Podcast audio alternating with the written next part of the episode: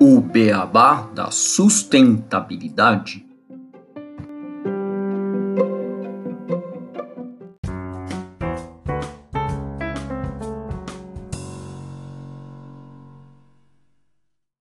Bem-vindos ao podcast O Beabá da Sustentabilidade. Este é o episódio 20, Moda Sustentável como pensar no impacto no seu estilo. Eu sou Gustavo Soares, administrador e pós-graduado em gestão estratégica de sustentabilidade. E tenho aqui o meu colega Renato Gatti, engenheiro de materiais e pós-graduado em gestão estratégica de sustentabilidade. E hoje nós temos a convidada especial, a Marcela Abate, que é secretária executiva de formação e entusiasta da moda sustentável desde 2011. Ela atua há cinco anos como consultora de estilo, ajudando pessoas a comprarem melhor, pensando sempre em reaproveitamento e versatilização de peças. Ela também é pós-graduada em gestão estratégica de sustentabilidade pela FIA e liderança para a transição pela Schumacher College. Tudo bem, Renato? Tudo bem, Marcela? Olá, Gustavo, tudo bom? E olá, Marcela, bem-vinda ao nosso podcast. Obrigada, meninas, por me receberem aqui. É um prazer estar aqui com vocês. O prazer sempre é nosso.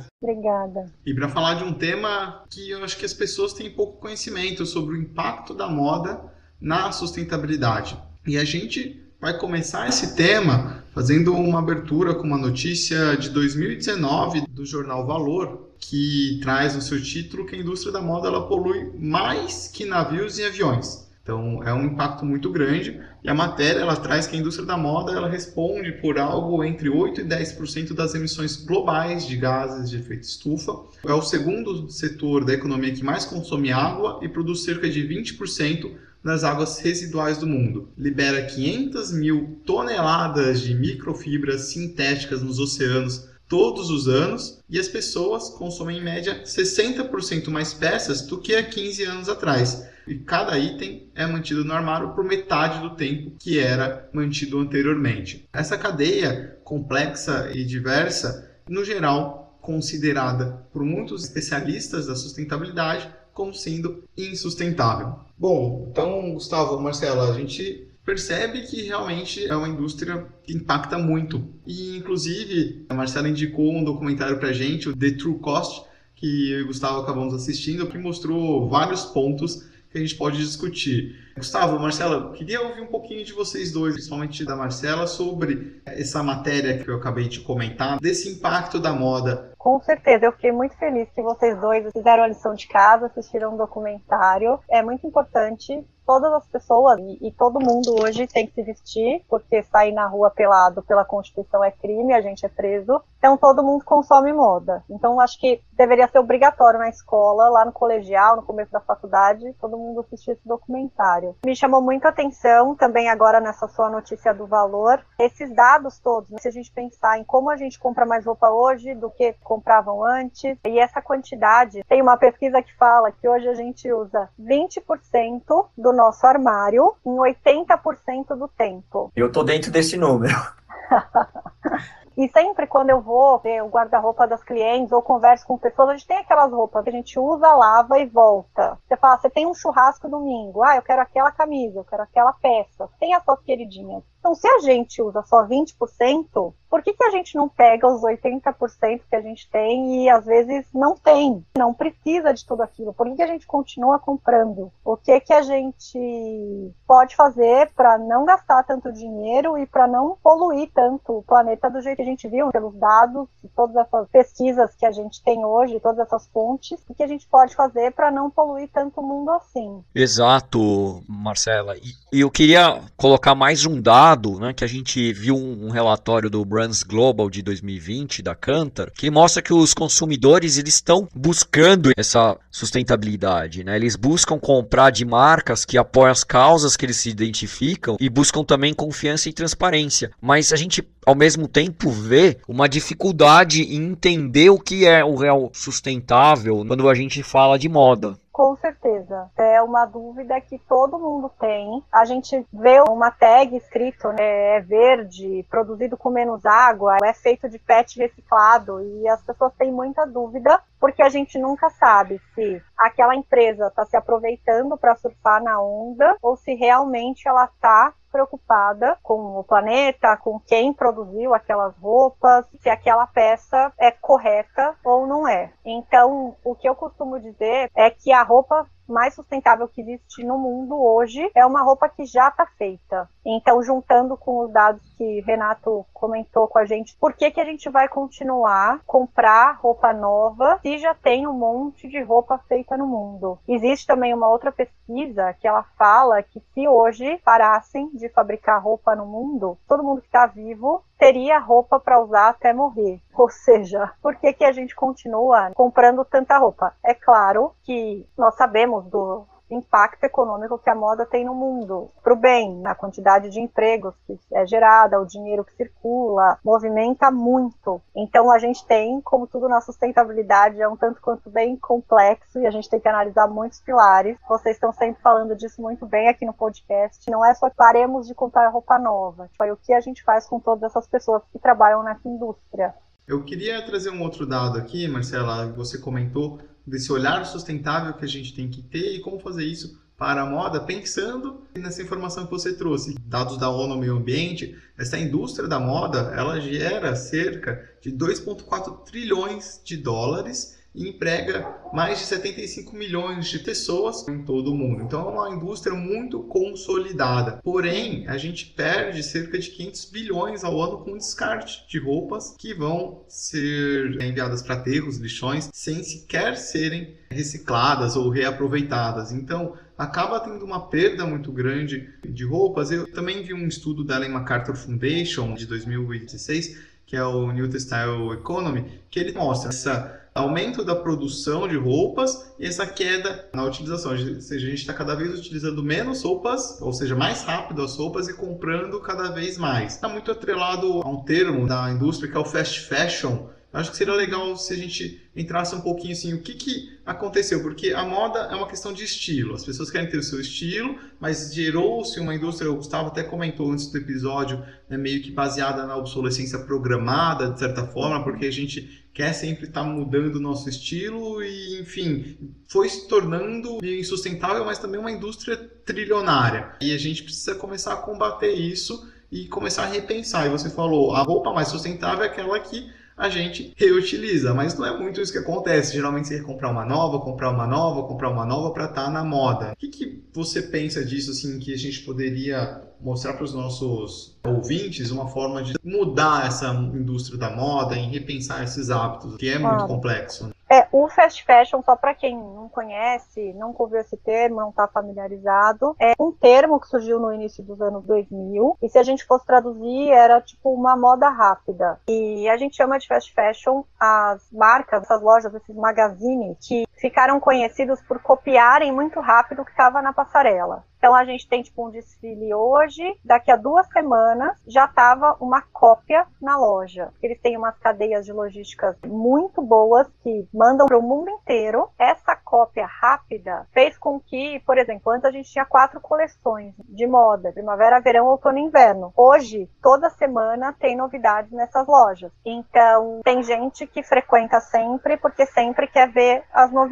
E o que o Renato estava falando sobre a gente estar tá comprando muito mais hoje, Hoje a gente está com a cabeça tão cheia de coisa que a gente não pensa assim, ah, o que, que eu tenho no armário que daria para fazer um look novo e que seria legal. Então, tipo, ah, essa calça com essa blusa, aquele sapato, aquele acessório, tal. Não, pra gente é mais fácil ir numa loja, olhar um manequim que já está produzido e falar assim, ah, eu quero aquele look quanto custa e comprar, e aí você só usa uma vez e você depois não fica pensando como é que você usaria uma calça com outra blusa, uma blusa com outra parte de baixo, como é que você versatilizaria isso. Então eu acho que é aí que está um dos grandes problemas que a gente tem hoje na nossa sociedade de consumo. Eu oriento as minhas clientes, quando você vai comprar uma peça, pensa se ela combina com cinco peças do teu armário. Pensa jeito de usar no calor e no frio, no trabalho ou no lazer, de dia ou de noite. Então, de jeito jeitos diferentes, pra gente não ter igual tinha nos tempos mais antigos, que a pessoa tinha roupa de igreja, que era mais arrumada. Então, para a gente tentar dar uma versatilidade com as peças que a gente compra. Então, quanto mais a gente usar as roupas que a gente já tem,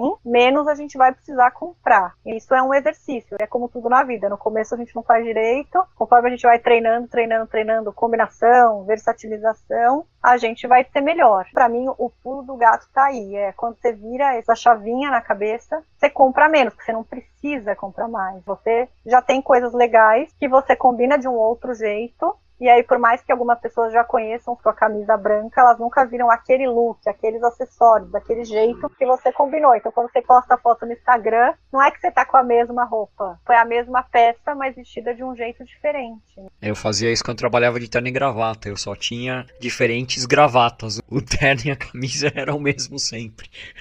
Muito bom, é isso mesmo. Principalmente quando a gente está começando carreira, que a gente tem poucas peças, a gente tem que versatilizar, porque a gente não tem nem dinheiro para comprar mais. E é legal a gente pensar na reutilização porque a gente evita vários impactos. Por exemplo, quando a gente olha toda a cadeia de produção de uma nova peça, se a gente pega desde a matéria-prima, ela começa sim a ter seus impactos. Por exemplo, ela pode ter uma matéria-prima sintética, composta de um polímero, um plástico, como uma poliamida, um poliéster, um elastano, mas também pode ser de uma fonte natural. Aí a gente fala de um algodão. Porém, falando de um algodão, tem toda a questão do cultivo da terra, o uso de água, o uso de pesticidas, o quão intensivo é essa produção e o quanto que isso vai impactar na sustentabilidade da cadeia como um todo. E aí existem várias outras etapas também dessa cadeia, desde a fiação, onde você vai misturar esses fios, e aí você pode misturar inclusive essas matérias-primas, sendo polímeros de poliamida com algodão, elastano com algodão, poliéster, enfim, existem N combinações, e isso dificulta o processo de reciclagem, porque você não tem como separar depois esses produtos. Depois da fiação, você tem a parte da malharia ou a tecelagem. Essas peças elas vão passar por um processo de acabamento também, uma parte de corte, a confecção da roupa, que vai em todas as etapas tendo liberação de CO2 e geração de algum tipo de resíduo. Sem falar da parte de tintura da peça, porque ela vai ser pintada de N cores Apesar de existirem processos mais modernos, em muitos locais ainda se utilizam de processos que têm um impacto maior, onde já existiram relatos, por exemplo, de rios ficarem coloridos por causa da tinta usada que acaba sendo solta de forma descontrolada no meio ambiente e contaminando rios, lagos em todo o planeta, por exemplo.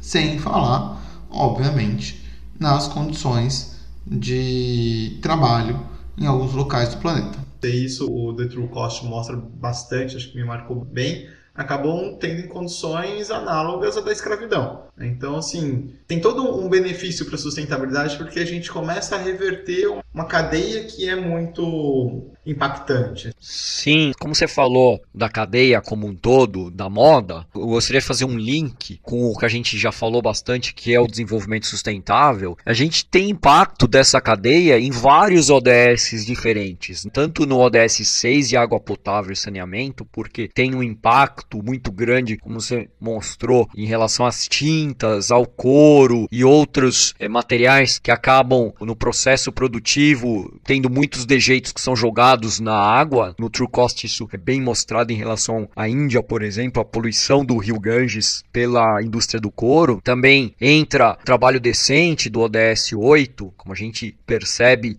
em Bangladesh, em outros países, Bolívia, mesmo aqui em São Paulo, que se já escutou várias vezes de tecelagens que tinham trabalho análogo à escravidão, aqui na nossa cidade, o, ODS 12 de consumo e produção responsáveis, entra o 13 de ação contra a mudança global do clima, porque você tem também muita produção que vem de áreas que podem ser áreas devastadas, né, desmatadas, vida na água, o impacto tanto do microplástico quanto da sujeira na água, como eu já falei no 6. É um tema que está abarcado em boa parte dos ODS. Sim, é, embarca em boa parte dos ODS e não é considerado é, quando a gente pensa em redução de impactos, acho que é um tema que é pouco discutido, né, Marcela? É você que acompanha. É raro a gente ouvir alguma empresa da indústria da moda falando: não, vou mudar minha produção, vou mudar essa cadeia para atingir esses objetivos. Tem algumas delas que estão começando né, a se preocuparem com isso. Aqui no Brasil, eu não sei se vocês lembram, em 2011 teve um programa na Band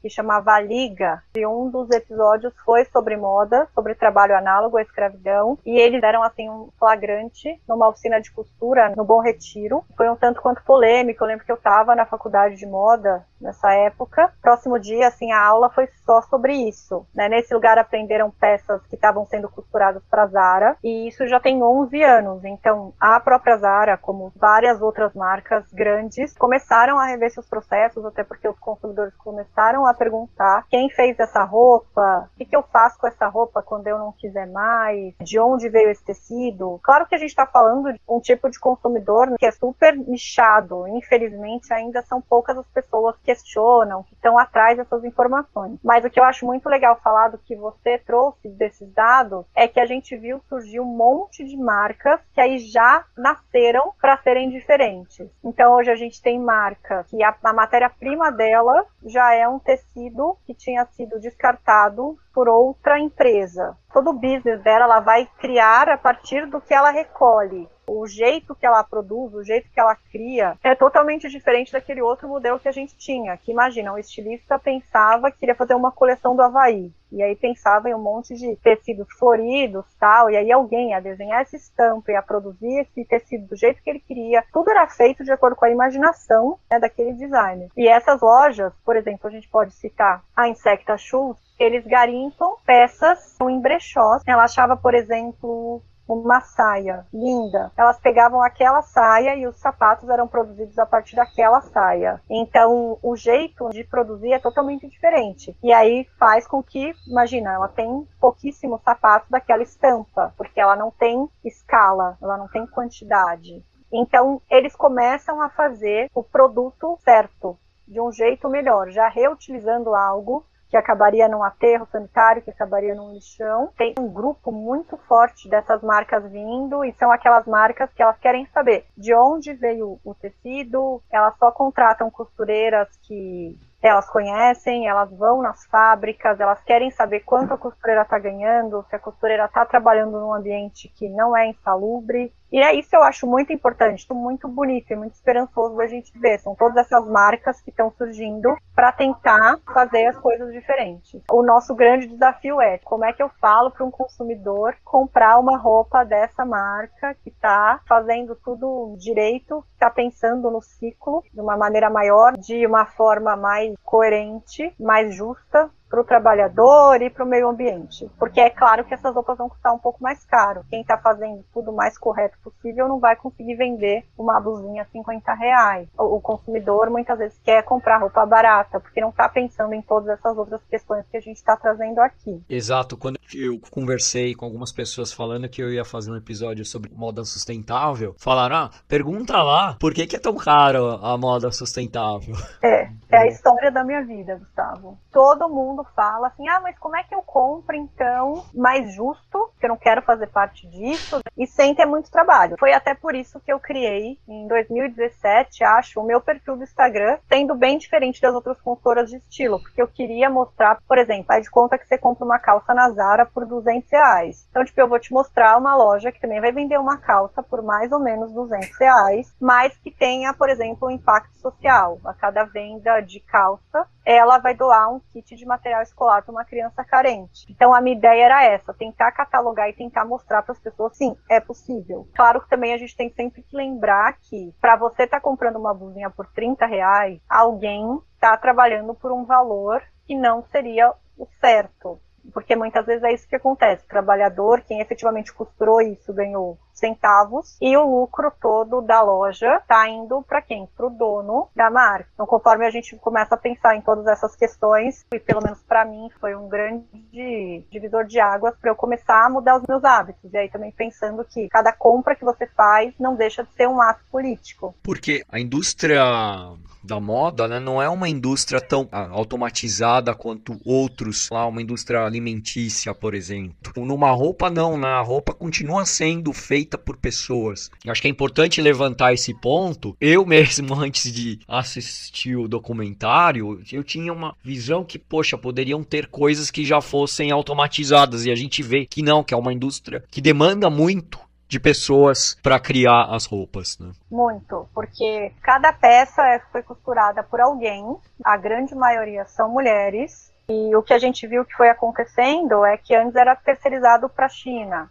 Aí foi acontecendo que na China começaram a ter mais sindicatos, mais regularização, começou a ficar caro produzir na China. Então eles foram indo para os outros países asiáticos. Então hoje é Camboja, Vietnã, você vai vendo nas etiquetas das roupas, esse é um exercício até interessante das pessoas fazerem. Você vai numa loja dessas grandes de rede e começa a olhar as etiquetas e você vai vendo onde a roupa foi feita. E aí também tem outra questão, o transporte marítimo todo dessas peças que circulam o mundo. E é isso que você falou, Gustavo, elas são costuradas, depois imagina, tem alguém que vai aparar, limpar a peça que a gente chama, então tirar todas as costuras, ver se ela está correta, ver se ela está perfeita, se ela não está. Tudo é muito manual. E até tem crianças que trabalham nessa parte de embalagem. Pegar as roupas, passar, dobrar, colocar no saco, separar os pacotes. Acaba que pessoas que não tenham tanta qualificação profissional trabalhem nessa indústria, porque é um trabalho que pode ser fácil. Então, por isso, muitas vezes as pessoas não ganham bem. É, é e realmente, quando a gente olha para a qualidade das pessoas, desses trabalhadores, é uma mão de obra simples, mas é uma mão de obra que tem que ser valorizada. Só que a indústria, quando você vai perguntando de onde vai tirar o custo, de onde vai tirar o custo, você vai espremendo sempre o mais fraco, né? o elo mais fraco, que são as pessoas que vão fazer qualquer coisa, porque eles têm que pagar contas. Se chegar e falar, meu, seguinte, ou você pega esses dois dólares por dia, ou você está na rua, porque tem alguém que quer esses dois dólares por dia. A pessoa está em desespero. Ela está precisando colocar comida na mesa da família. Infelizmente ela vai aceitar. E aí a gente vê também a amplitude né, da sustentabilidade, porque a gente tem que dar condições para todos poderem ter uma educação mais decente para poder buscar novas oportunidades. Só que em países subdesenvolvidos, que é onde acaba tendo grande parte dessas produções, as pessoas não têm educação, elas foram criadas para executar aquele trabalho que aprendeu a fazer. E você fala, ah, meu, não, ela tem outra opção. Qual a outra opção que a pessoa tem? Vai partir ou para o crime ou vai aceitar receber dois dólares. Poxa, né, a gente tem que pensar que tem toda uma cadeia envolvida nesse custo. E o ideal seria que essas pessoas recebessem um salário decente. É, eu sempre falo isso, assim, quando eu converso com algumas pessoas e elas se mostram muito contra a pensar nessas questões, eu costumo falar: ah, você não gosta de ter o seu salário, se você é CLT, você tem auxílio a férias, você tem um vale para você comer no almoço, você tem um convênio médico, você tem um auxílio doença, mesmo se você for autônomo, tem o INSS, enfim, tipo, cada lugar tem seus benefícios diferentes. Mas por que você acha que a outra pessoa tem que se sujeitar a ganhar 2 dólares por dia? Aí muitas pessoas até acabam concordando, algumas ainda não, porque aquilo, o mesmo paralelo que eu faço com o lixo, que quando a gente joga o lixo, no saco, ele vai embora, vem o pessoal com o caminhão, pega o lixo, vai, você não vê para onde vai o lixo. Não é um problema seu, você não está vendo. E com as roupas funciona um pouco assim, a pessoa só pensa na roupa quando ela comprou a roupa, aí a roupa tem aquela vida útil na casa dela, e aí depois também ela passa para frente. Ela não quer saber onde é para frente, o que, vai acontecer, se aquilo vai ficar parado num aterro, num lixão, pro resto da vida. Então é aquilo, tipo, não é meu problema. Já tem um monte de coisa para resolver na minha cabeça. A gente começa a pensar no ser humano e vários desses trabalhadores existem documentários que falam que eles começaram a tentar se organizar para ganhar o suficiente, o que fosse justo, que eles achavam que era justo. Era só ter uma vida um pouco melhor e os empregadores não acatam essas sugestões de salário, esses aumentos, nada, exatamente por isso que você falou. Porque a grande marca, que é quem está contratando, impediu para aquelas roupas serem produzidas, ela está pensando já no valor final, enquanto ela vai gastar de logística para mandar isso para o mundo inteiro, em várias outras questões. Ela não está pensando na pessoa. E é muito errado, porque se a gente não tiver a pessoa, a gente não tem mão de obra. Então a gente vê que realmente os valores da nossa sociedade estão todos um pouco confusos nesse momento. Por isso que é muito importante a gente ter uma cadeia de suprimentos sustentável e ter certificações também acreditadas que você possa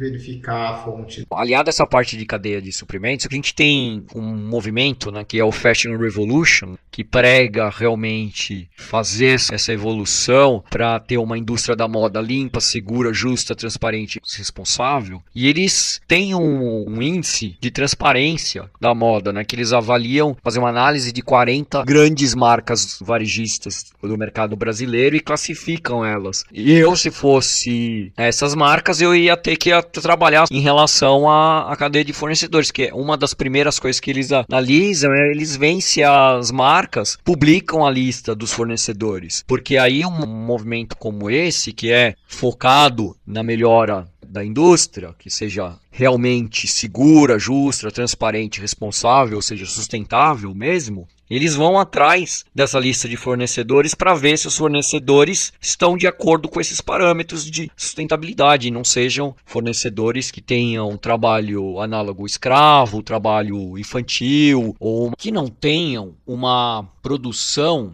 responsável em relação ao meio ambiente, poluindo mais do que o necessário. E eu queria voltar a um ponto que você comentou, Marcela, do descarte, que acho que também é uma coisa polêmica, vamos falar assim, principalmente em países onde a gente tem uma desigualdade social elevada, igual no Brasil, a cultura da doação. Você comentou, eu terminei de usar e eu vou doar essa roupa para geralmente pessoas que têm maior necessidade.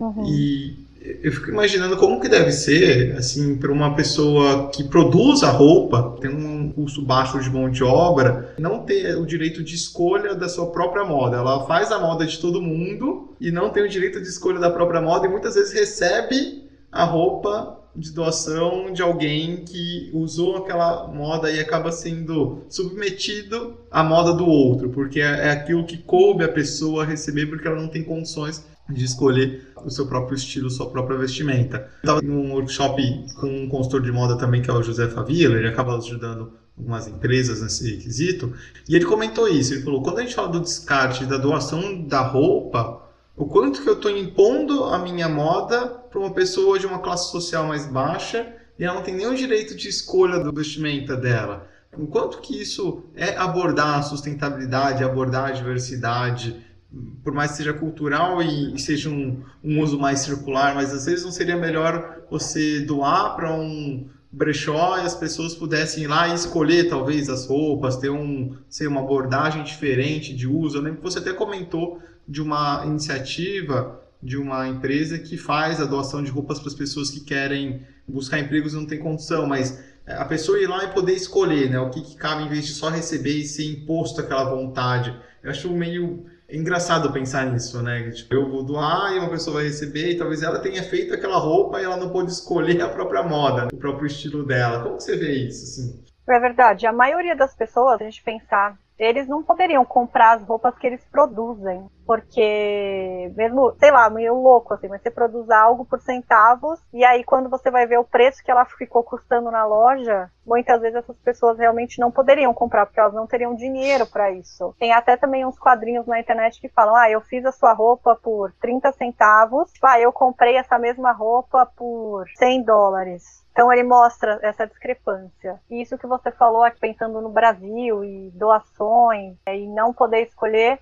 com certeza. Nunca tinha pensado nisso. Muito bom seu ponto. Vai muito em linha da gente pensar o quanto as pessoas podem escolher ou não podem escolher, dependendo da classe social que elas estão. Então, se a gente pensa uma pessoa que está numa situação de vulnerabilidade, ela está morando na rua ou teve uma tragédia como Mariana, Brumadinho, e ela vai receber um monte de doações. Chegam caminhões e caminhões de doação, tanto de comida como quanto de roupa. Mas assim, você vai pegar o que? O que se tiver frio, o que te aqueça, que te sirva você acaba não levando muito em consideração o seu estilo, a cor que você gosta, a modelagem que você gosta, o tecido que você gosta. Então, é, é a roupa como se fosse na sua forma mais primitiva, que é aquecer e vestir o humano. E não pensando tanto nessas questões hoje, como a gente pensa que roupa é uma forma de expressão, ela revela quem você é. Então acho que é, é um outro sentido para a roupa. E a gente tem muito essa questão aqui no Brasil. Ah, não quero mais, vou doar. E para quem a gente doa? Ah, para moça que trabalha lá em casa. Ah, eu vou levar na igreja, eu levo no centro espírita.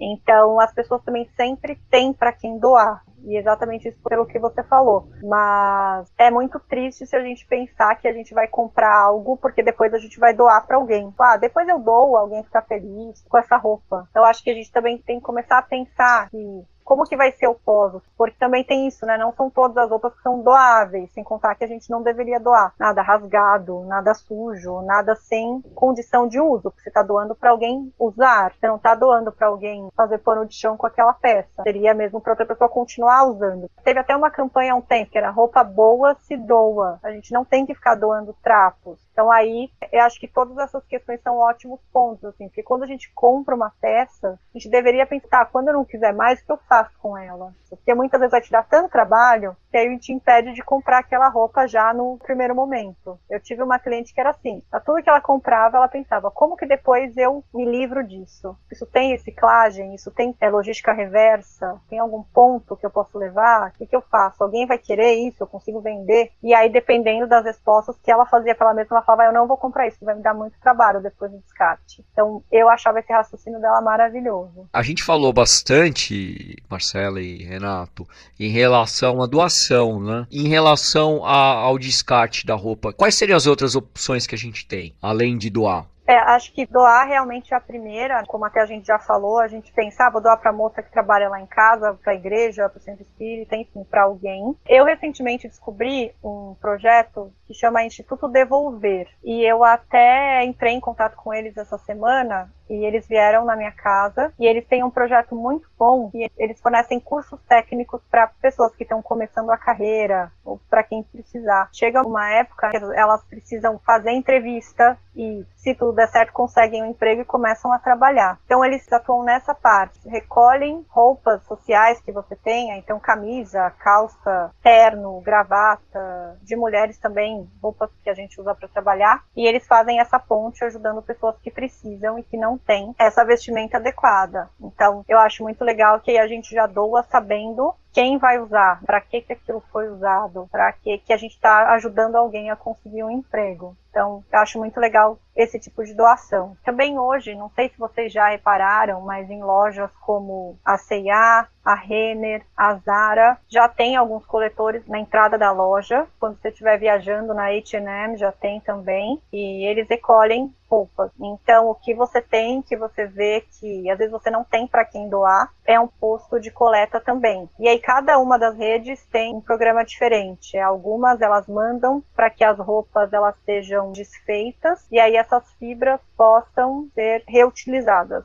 recicladas para fazerem outras peças. Claro que não é sempre que dá para fazer isso. Se a gente tiver uma roupa que tem um tecido misto, por exemplo, é 50% poliéster e 50% algodão, já não dá para fazer esse processo. Também hoje está muito comum vender as peças desses sites, aplicativos como Enjoei, Repassa, peguei bode, você cadastra suas peças e aí alguém vai comprar. E também é um jeito bom de você, que tem a peça parada, ganhar uma grana. E, e também, Gustavo, uma coisa que eu incentivo muito para as minhas clientes, mexer na peça. Por exemplo, você tem um vestido de festa que você usou uma vez e você gostaria de ter uma saia longa. Por que não mandar esse vestido para uma costureira e pedir para ela cortar e fazer uma saia para você? A gente fazia isso quando era pequeno, tipo, tinha uma calça e você crescia, você cortava e fazia bermuda. Eu tinha um blazer e eu queria um colete, então eu levei esse blazer na costureira, ela tirou as mangas e eu ganhei um colete.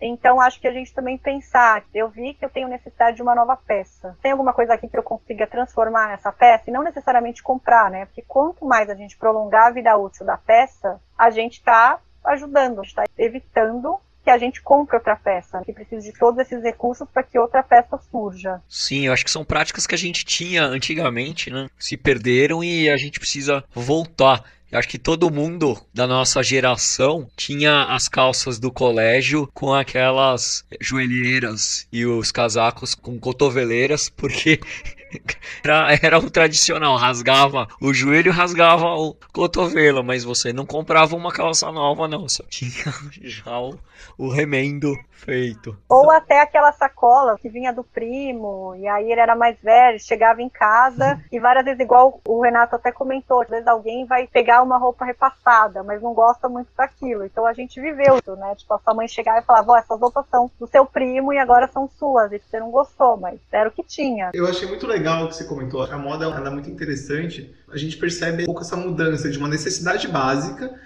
que eu acho que na nossa época era uma necessidade básica, tinha que se vestir. Para hoje tá virando uma expressão, uma forma de expressão, né? Foi por isso que eu fiz esse comentário. É interessante perceber isso. Quando ela era uma necessidade básica, a gente aceitava, né? Você tem que ir pra escola, vai usar o uniforme do teu irmão sim, ainda te serve, tá bom. Exato. ok, Exato. é a mesma roupa, o uniforme é uma roupa padronizada, mas... E eu, eu nem sei se aconteceu isso com vocês, mas assim, minha mãe trabalhava num escritório de advocacia advocacia. Então ela tinha amizade com as advogadas, várias vezes elas faziam essa limpa e elas não sabiam para quem doar. E como minha mãe sempre frequentou centro espírita, elas acabavam levando para minha mãe. Só que aí, é, várias vezes a gente olhava, sabe, antes da minha mãe doar, a gente olhava para ver se tinha alguma coisa que a gente queria. E era uma super felicidade, assim, com aquilo proporcionava para a gente marcas que a gente não ia ter acesso, roupas que a gente não ia ter acesso, sabe? Então, sempre teve essa, essa cadeia de repasse. A gente sempre foi repassando as roupas pro próximo. Sim, e, e, aí a roupa velha também, às vezes vai repassando, vai ficando mais velha, e aí você tem que. É sempre pensar nos famosos 3 R's que a gente comenta aqui direto. É o reutilizar, o reciclar, o reduzir.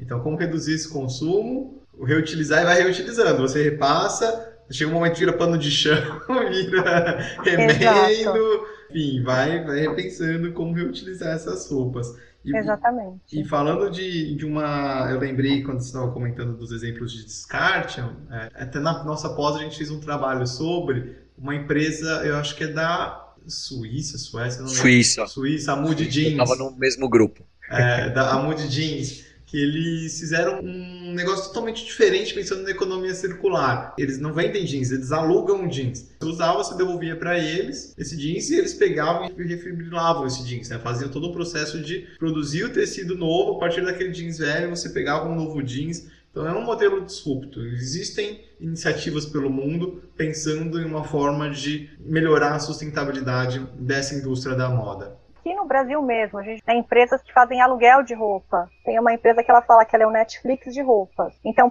a gente aluga aqui no Brasil é roupa para casamento, para formatura, para esses eventos assim. Mas a gente não tem esse costume de, ah, por exemplo, eu, eu vou dar uma palestra. Eu não vou comprar uma roupa para dar palestra. Eu posso alugar. Vou alugo um macacão, alugo um vestido, uma roupa que eu fique confortável, confiante para dar essa palestra. Eu uso, faço isso e depois eu vou e devolvo essa roupa eu não preciso comprar essa roupa e depois essa roupa ficar parada no meu armário. Para ser um dos 80% do meu armário que eu não uso, igual a gente falou no começo da conversa, porque não é uma roupa do meu dia a dia sabe? Porque também eu já usei aquela roupa na palestra, hoje a gente tem isso de Instagram também, então aí vai ser postado exaustivamente, todo mundo vai ver, tipo, um macacão vermelho, é uma cor marcante. Então você não precisa ter aquela roupa, você só precisa usar aquela roupa. A gente já linka isso com toda essa questão de economia compartilhada, que hoje a gente usa Uber, tem Airbnb, a gente não precisa realmente ter todas as roupas que a gente vai usar e quer usar. A gente pode pensar nessas outras iniciativas. Eu acho que a grande dificuldade hoje é saber como fomentar isso, como ampliar o acesso para que as pessoas conheçam essas iniciativas e quebrem esses preconceitos. Porque a,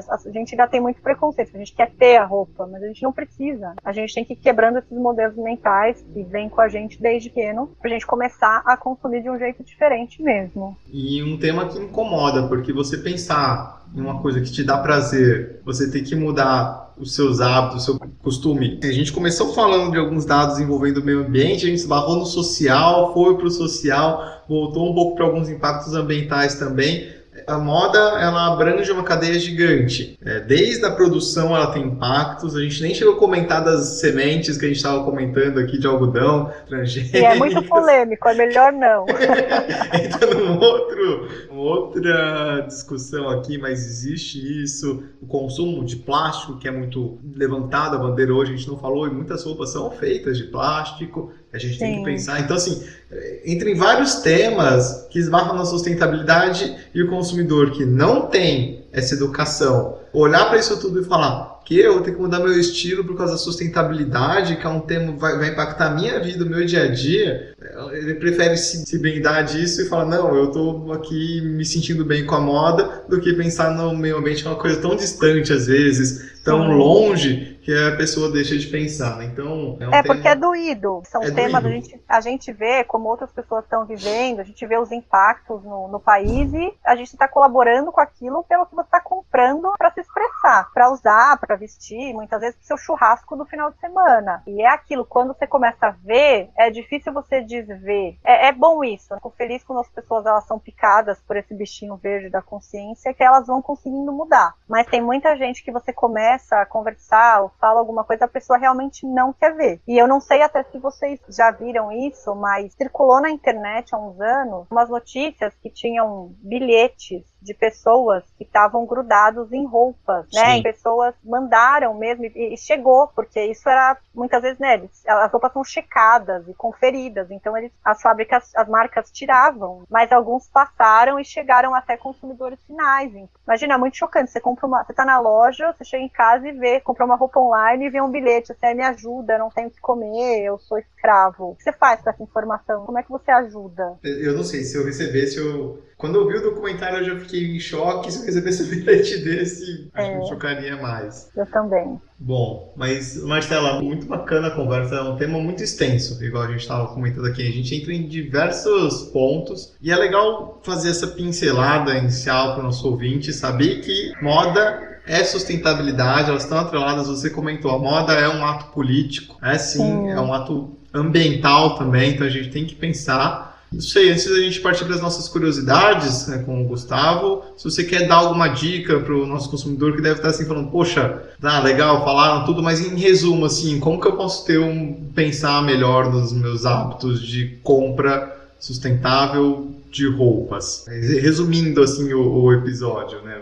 Resuma 40 minutos em 40 segundos. Ah, eu acho que sempre. É que a gente também está vivendo, meninos, um momento muito louco da vida, que é a pandemia. Então, eu ia falar assim: ah, quando você tiver, por exemplo, um churrasco domingo com a galera, tenta usar algo que você já tem, de um outro jeito. Não vai comprar uma roupa mas a gente não está tendo né, esses eventos, ou se tem, não deveria. Mas acho que isso mesmo, surgiu a necessidade de você comprar algo, e quando eu falo necessidade é porque muitas vezes é só desejo. A gente só quer uma roupa nova, a gente acha que a gente vai ficar feliz se a gente comprar aquela peça nova. E, e aí acho que a gente tem que resolver essas coisas na terapia, com autoconhecimento, de outras maneiras. Mas se a gente vê que realmente tipo, tem uma necessidade de comprar algo, começar a pensar, será que essa loja que eu compro, ela paga os fornecedores de um jeito ok? E aí também, se você tivesse tempo, essa vontade, manda uma DM para a loja, pergunta para eles. É, eu pergunto para as lojas, aonde é a fábrica de vocês? Aí se eles já falam que é no Brasil, eu já fico mais tranquila. Não que no Brasil não tenha coisas erradas com relação a confecções. Existe muito, mas e começando com esses pequenos passos também, porque ninguém muda, não acredito nas mudanças do dia para noite. E aí também acho que essa uma dica que a gente falou muito sobre descarte, também é muito sobre isso. Ah, essa camiseta quando eu não quiser mais, o que, que eu vou fazer? Dá para ela ser reciclada? A composição dela, né, de 100% algodão? Ah, beleza, então dá. Ela pode ser desfibrada e eles produzirem outra coisa. Ou, tipo, não dá, porque é poliéster com algodão. Então, tipo, eu preciso de uma camiseta que tenha poliéster, sendo que eu vou usar num dia de sol e eu não vou ter tanto conforto porque o poliéster abafa e eu vou suar e pode ser que eu fique cheirando mal no final do dia. Então, começar a pensar, sabe, no que você vai fazer com a roupa no pós, na composição e de onde veio a roupa. Porque é muito gostoso comprar roupa, todo mundo quer se sentir bem, bonito, confiante, mas é isso, acho que quanto mais a gente puder pensar na pessoa que fez a roupa, a gente vai estar tá sendo muito mais feliz na nossa escolha e ajudando o mundo e a sociedade como um todo mesmo. Legal, Marcela. Obrigado pela participação nesse episódio. Continua com a gente aqui para as nossas curiosidades.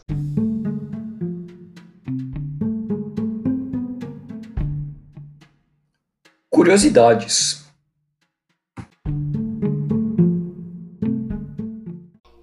Você sabia que na água que você toma pode ter microplástico? E você sabia que quando você lava uma roupa que seja de poliéster, partes minúsculas de plástico, os microplásticos, que são partes inferiores a um milímetro, são soltas pela roupa? Exatamente, isso acontece quando se faz a lavagem, principalmente utilizando-se máquinas de lavar roupa. Ocorre o enfraquecimento das fibras das roupas e elas acabam soltando os microplásticos. Um estudo precursor utilizou três peças de poliéster camisa, manta e fleece e detectou que em uma única lavagem pode ser liberado mais de 1900 pedaços de microplásticos inferiores a 1 milímetro. Outros estudos, como o divulgado no programa LIFE, patrocinado pela União Europeia, sugeriram emissões de fibras sintéticas entre centenas de milhares a milhões por ciclo de lavagem. Incrível, né? Cada lavagem então pode gerar milhões ou milhares de pedacinhos de microplástico. E você já pensou nisso antes, quando lava suas roupas e quando compra as mesmas? Beleza, então Gustavo e, e Marcela, é, vou deixando aqui o meu agradecimento aos nossos ouvintes. Continuem seguindo a gente nas redes sociais, interagindo conosco e até o nosso próximo episódio do Beabá da Sustentabilidade. Até o próximo episódio e Marcelo, obrigado novamente pela sua participação. Foi muito legal tê-la conosco. Obrigada, gente. Foi ótimo. Tchau.